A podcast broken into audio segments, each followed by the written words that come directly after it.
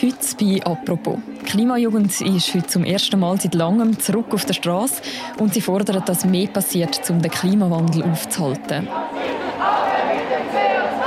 Aber mit dem CO2 wie ernst die Schweizer Stimmbevölkerung mit dem ist, das werden wir ziemlich bald wissen.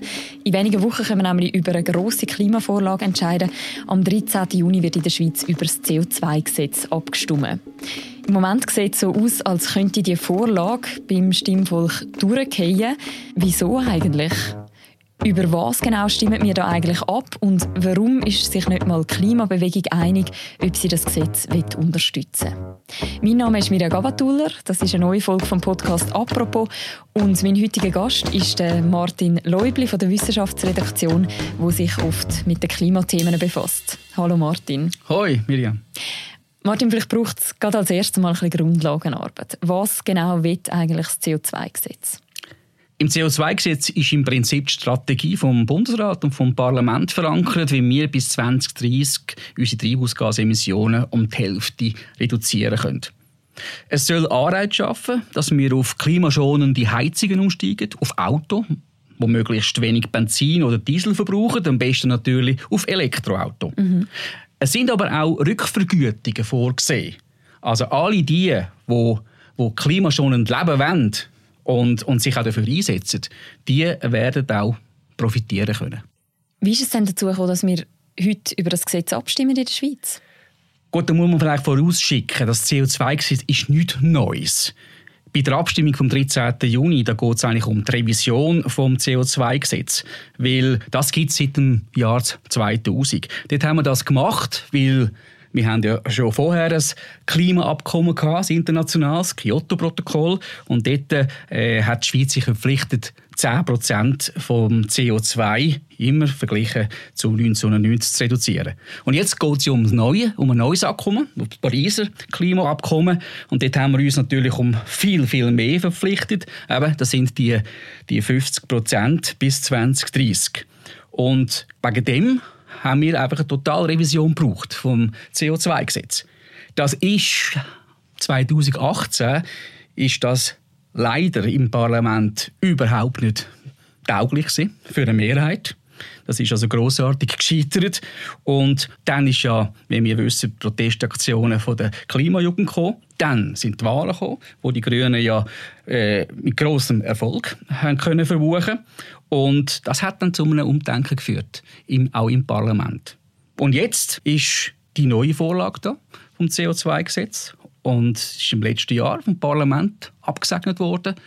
Aber trotzdem hat es halt eine Gruppe aus der Wirtschaft gegeben, die jetzt erfolgreich Stimmen haben können sammeln für das Referendum. Über das muss wir jetzt dann abstimmen, am 13. Juni. Mhm. Also es geht eigentlich um eine Verschärfung von einem Gesetz, das wir bereits haben. Du hast gesagt, es hat ein Referendum gegeben. Die, die gegen das CO2-Gesetz sind, was sind denn denen ihre Argumente?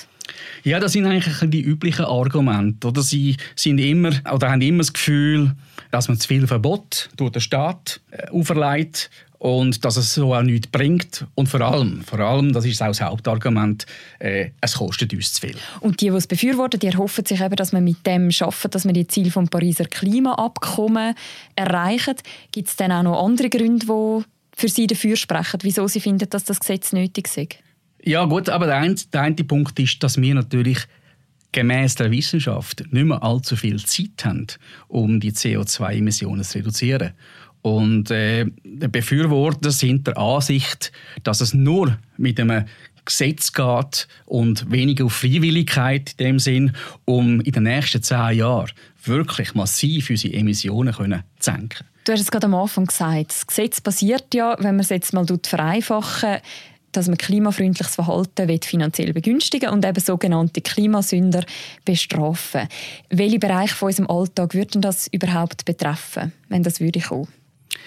Gut, das wäre mal vor allem daheim, indem man natürlich äh, muss CO2-Abgabe auf den Brennstoff zahlen und ähm, wenn du natürlich eine Ölheizung hast oder eine Gasheizung, dann wirst du da mehr Kosten haben.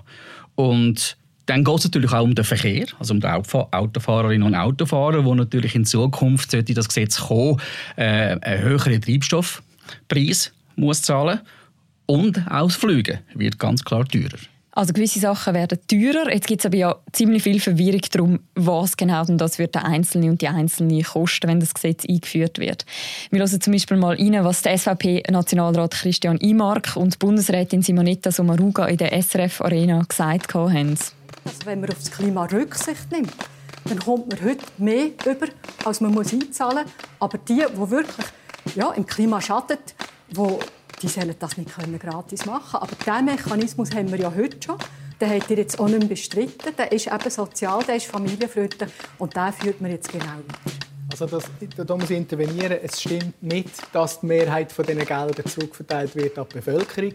Fakt ist, dass äh, die Benzinpreise werden erhöht, die Heizölpreise werden erhöht. Es gibt eine Flugticketabgabe. Das Ganze kann an Familien bis zu 1000 Franken kosten also Aussagen, die sich zum Teil widersprechen. Ich möchte gerne das mal mit dir äh, an ein paar Beispielen durchspielen.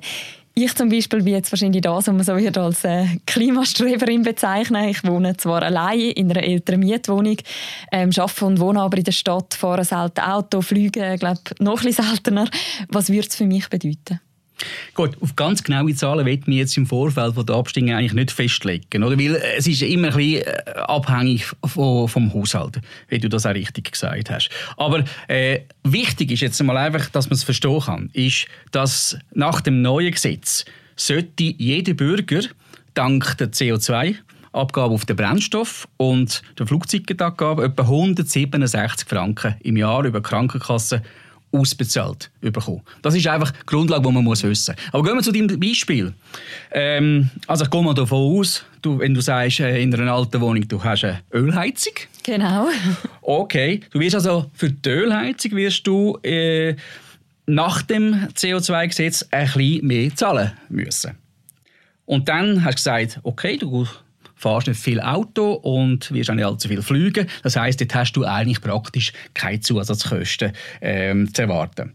Äh, du bist also ganz sicher, oder du gehörst ganz sicher zu denen, die vom Gesetz werden profitieren. Ich sage jetzt einmal, wenn man jetzt den Rechnungen auch vom Bund kann trauen in dem Sinn, wirst du vielleicht etwa 100 Franken pro Jahr im Portemonnaie haben nachher. Gut, das wären ja gute Nachrichten für mich, aber wäre es jetzt zum Beispiel bei einer Familie mit sagen wir, zwei Kindern, die in einem älteren Haus wohnt, irgendwo auf dem Land.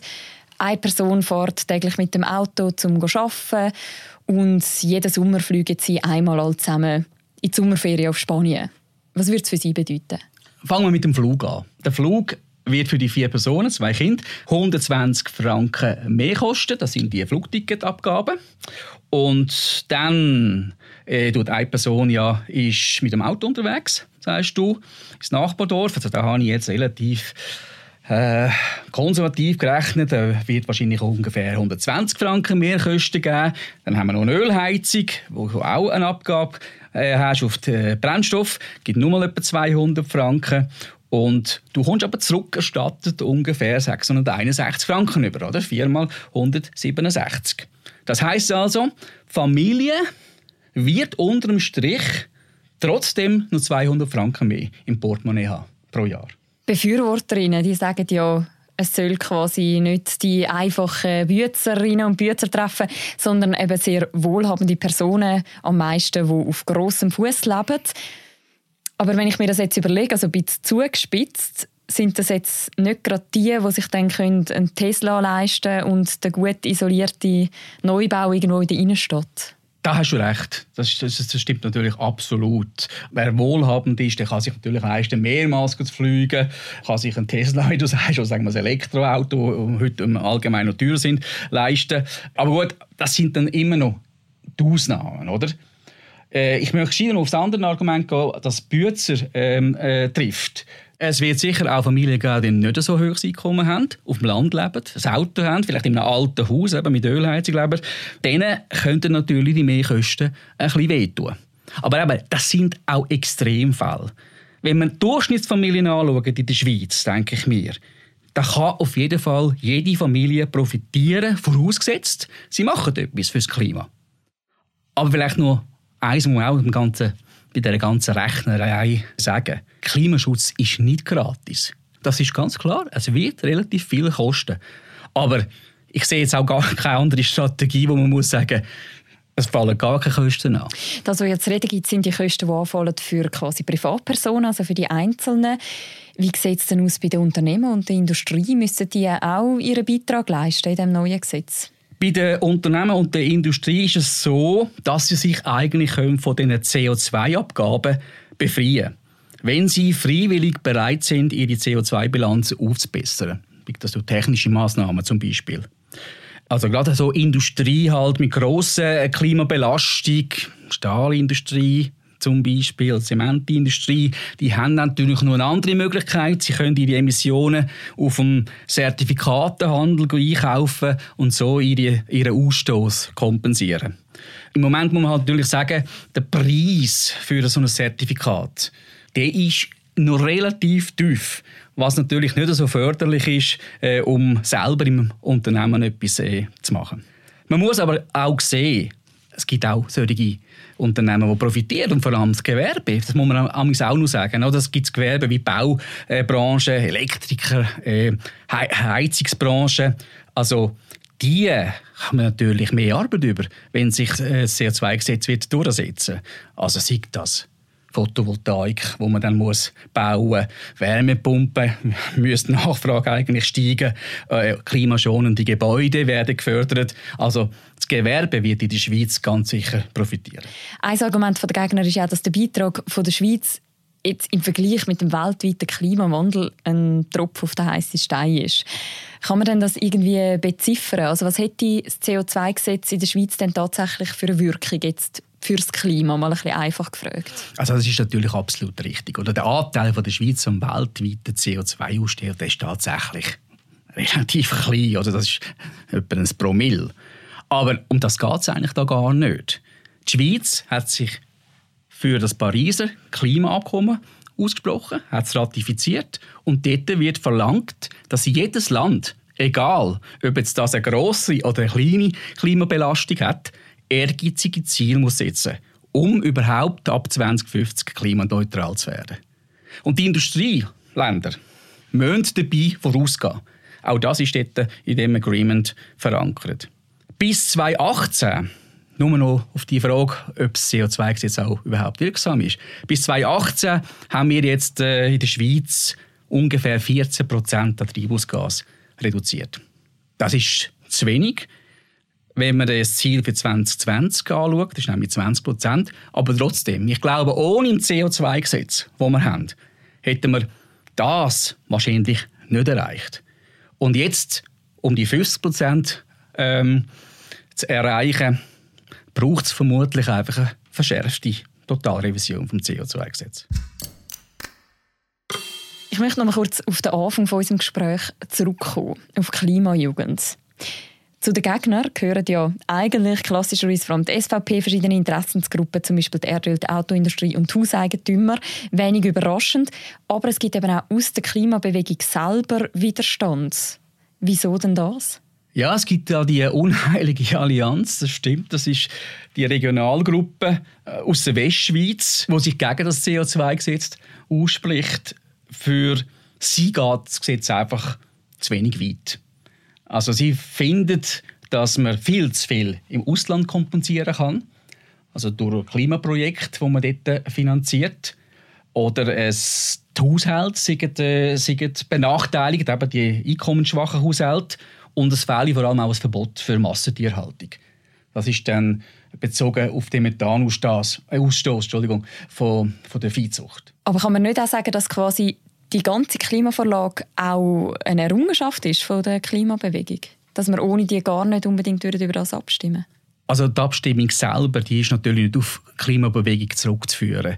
Aber Klimabewegung hat sicher einen bedeutenden Einfluss gehabt, dass der Klimaschutz in der Öffentlichkeit zu einem wichtigen Thema geworden ist. Und der öffentliche Druck hat letztlich natürlich auch dazu geführt, dass Klima plötzlich in der politischen Agenda aufgespielt worden ist und, und dann eben auch die Wahlen, die letzten Wahlen 2019 beeinflusst hat. Wie gesagt, mit dem Erfolg der Grünen. Und das ist sicher wichtig für die Vorlage oder für die jetzige Vorlage vom CO2-Gesetz. Aber trotz dem Klimastreik, der eben heute ja wieder auf der Straße ist, laut der neuesten repräsentativen Umfrage von der Tamedia wird es für das CO2-Gesetz relativ knapp. Also nur noch etwa knapp 50 Prozent sind aktuell dafür, obwohl ja fast alle Parteien dafür sind. Kannst du dir erklären, wieso? Ja, es ist natürlich so, dass die Kampagne gegen das CO2-Gesetz vor allem mit dem Argument geführt wird, dass es große Kosten wird geben für die Einzelnen und für die Wirtschaft. Und äh, Gegner operieren aber meistens eben mit diesen Extrembeispielen und reden von radikalen Massnahmen, obwohl das Gesetz ja eigentlich ein Kompromiss ist oder ein politisch mehrheitsfähiger Kompromiss. Und ich denke, gerade in dieser jetzigen Zeit von der Corona-Krise, wo viele Menschen eine, eine unsichere Zukunft sehen, können solche Faktoren natürlich schon eine Rolle spielen. Ich finde aber, leider reden wir auch bei dieser ganzen Debatte zu wenig über die Chancen der Wirtschaft und der Gesellschaft, was zweifellos gibt. Und auch von den Kosten, zum Beispiel durch Naturkatastrophen, wo man natürlich durch den Klimaschutz verhindern kann. Es gibt aber auch noch ein anderes Argument, wo vielleicht auch einen Nachteil hat. Das ist äh, das CO2-Gesetz zu dem Abstimmungssonntag. Eins von vielen Vorlagen ist. Und gerade gemeinsam mit dem Trinkwasser und der Pestizidinitiative, wo wo auch im Volk vorgelegt wird, da geht es natürlich vermeintlich auch um Einschränkungen. Es kann natürlich schon sein, dass das ganze Paket möglicherweise ein einen negativen Ruf auslöst mhm. und auch eine ablehnende Haltung gegenüber dem CO2-Gesetz. Mhm. Und glaubst du, es kommt dann am Ende doch noch durch? Es sind ja jetzt noch ein paar Wochen. Also gut, das Bewusstsein für den Klimaschutz ist ja, glaube ich, noch nie so groß wie heute. Das zeigen ja eigentlich auch die Umfragen. Und die Referendumsvorlage von dem CO2-Gesetz, das hat ja eine sehr breite Abstützung, also von der Politik über die Wirtschaft und die Umweltorganisationen. Also äh, ich glaube, es hat schon lange nicht mehr so eine große äh, Abstützung gehabt. Es wäre wirklich eine sehr große Überraschung, wenn jetzt tatsächlich das CO2-Gesetz abgelehnt würde. Aber ich denke, es kann knapp werden, ja. Danke vielmals, Martin, für das Gespräch. Das war eine weitere Folge von «Apropos», einem täglichen Podcast vom «Tagesanzeiger» und von der Redaktion «Tamedia». Das Wochenende ist ja ein länger. Wir hängen gerade den Montag noch an, dann ist Pfingstmontag und ihr hört uns am Dienstag wieder. Bis dann, macht's gut. Ciao zusammen.